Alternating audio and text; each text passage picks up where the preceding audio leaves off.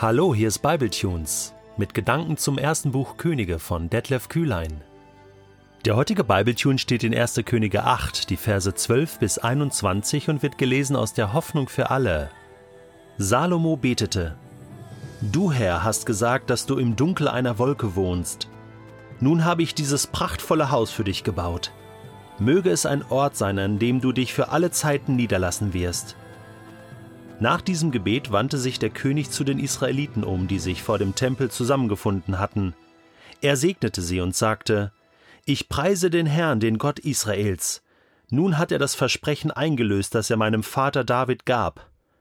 Eines Tages sagte Gott zu ihm, Seit ich mein Volk aus Ägypten in dieses Land geführt habe, habe ich in keinem der Stämme Israels eine Stadt ausgewählt, damit man dort einen Tempel für mich baut aber ich habe dich, David, zum König über mein Volk Israel bestimmt. Mein Vater David hatte schon lange einen großen Wunsch. Er wollte dem Herrn, dem Gott Israels, einen Tempel bauen.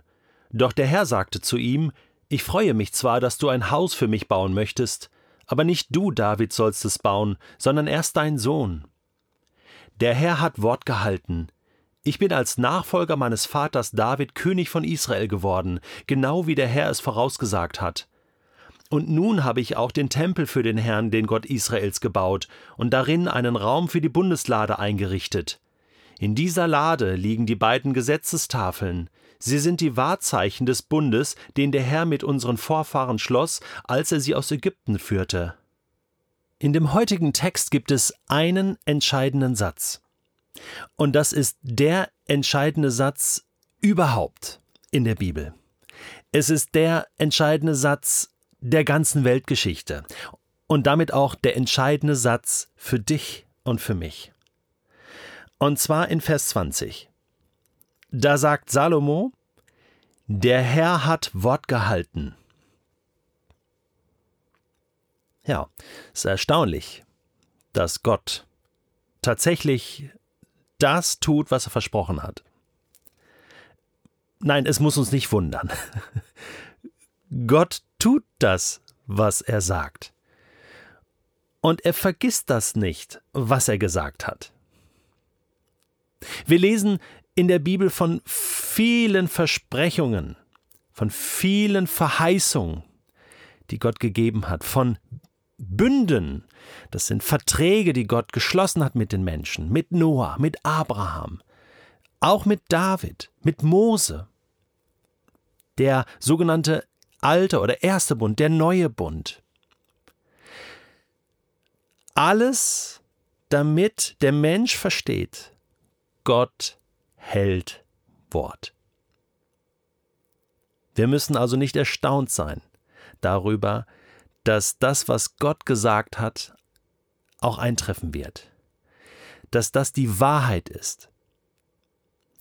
Das, was Salomo hier erlebt, ist die Erfüllung dessen, was Gott David schon versprochen hat, was er aber schon Generationen vor David dem Volk Israel versprochen hatte. Salomo ist nur ein Glied in der Kette. Wir sind auch nur ein Glied in der Kette der Wahrhaftigkeiten Gottes. Wir leben alle nur, weil Gott Wort hält, weil sein Wort die ganze Welt zusammenhält. Ich möchte einen Text lesen aus dem fünften Buch Mose, Kapitel 7. Da geht es um die Erwählung vom Volk Israel und um den Bund, den Gott mit Israel schließt. 5. Mose 7, Abvers 6. Das ist eine meiner Lieblingsstellen im Ersten Testament. Denn ihr, Israel, seid ein heiliges Volk. Ihr gehört ganz dem Herrn, eurem Gott. Er hat euch aus allen Völkern der Welt zu seinem Eigentum erwählt. Und das hat er nicht etwa getan, weil ihr zahlreicher wärt als die anderen Völker, denn ihr seid ja das kleinste von allen Völkern. Nein, aus Liebe hat er sich euch zugewandt. Aus Liebe hat er sich euch zugewandt. Und weil er das Versprechen halten wollte, das er euren Vorfahren gegeben hat. Da haben wir's.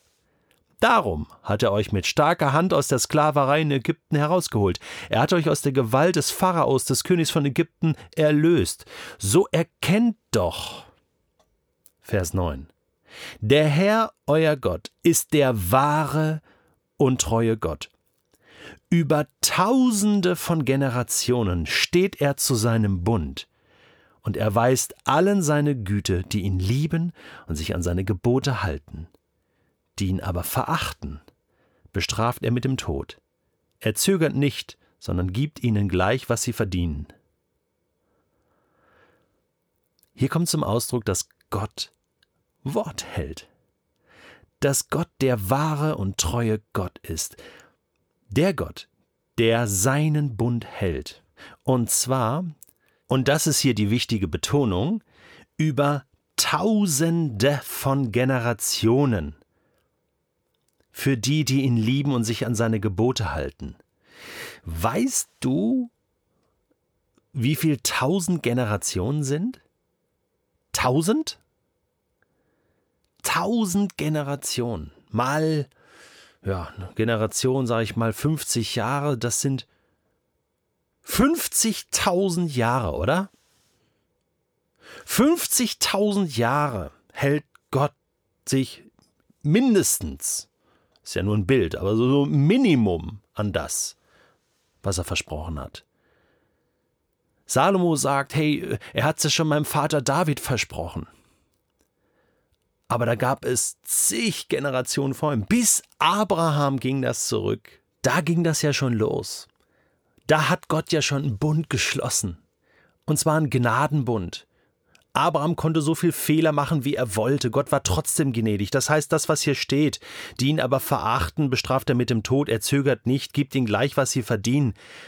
Meine Güte, das kommt so selten vor.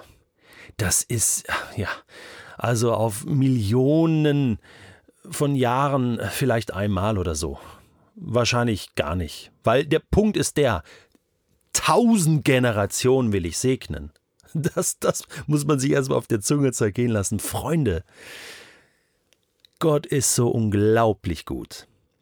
Gott hält Wort. Er hält das, was er verspricht. Vielleicht ist das die einzige Wahrheit, die du heute brauchst, die du überhaupt für dein Leben brauchst. Dass du heute in den Tag gehst und sagst, okay, was bedeutet das, dass Gott das, was er versprochen hat, in seinem Wort, was er dir versprochen hat, dass er das hält, dass er das durchzieht. Und zwar die nächsten 50.000 Jahre. Was ändert das für dich? Gibt es da irgendeine neue Perspektive? Gibt es da irgendetwas, wo du sagst, okay, das ist natürlich was ganz anderes. Da kann ich mich jetzt drauf einlassen. Das gibt mir Kraft das gibt mir Hoffnung am Ende des Tunnels. Das, da ist ein Gott, der ist da von Anfang an und bis zum Ende auch und die ganze Zeit ist er da und er ist bei mir. Das hat er versprochen. Er hält zu mir, er hält mich fest in seiner Hand, er liebt mich, er ist mir gnädig. Jeden Morgen ist seine Barmherzigkeit und Gnade neu. Äh, er wird einen neuen Himmel, neue Erde schaffen. Er hat diese Welt erlöst. Er hat alles gegeben. Worauf warten wir noch? als diesen einem Gott zu vertrauen und mit ihm zu leben.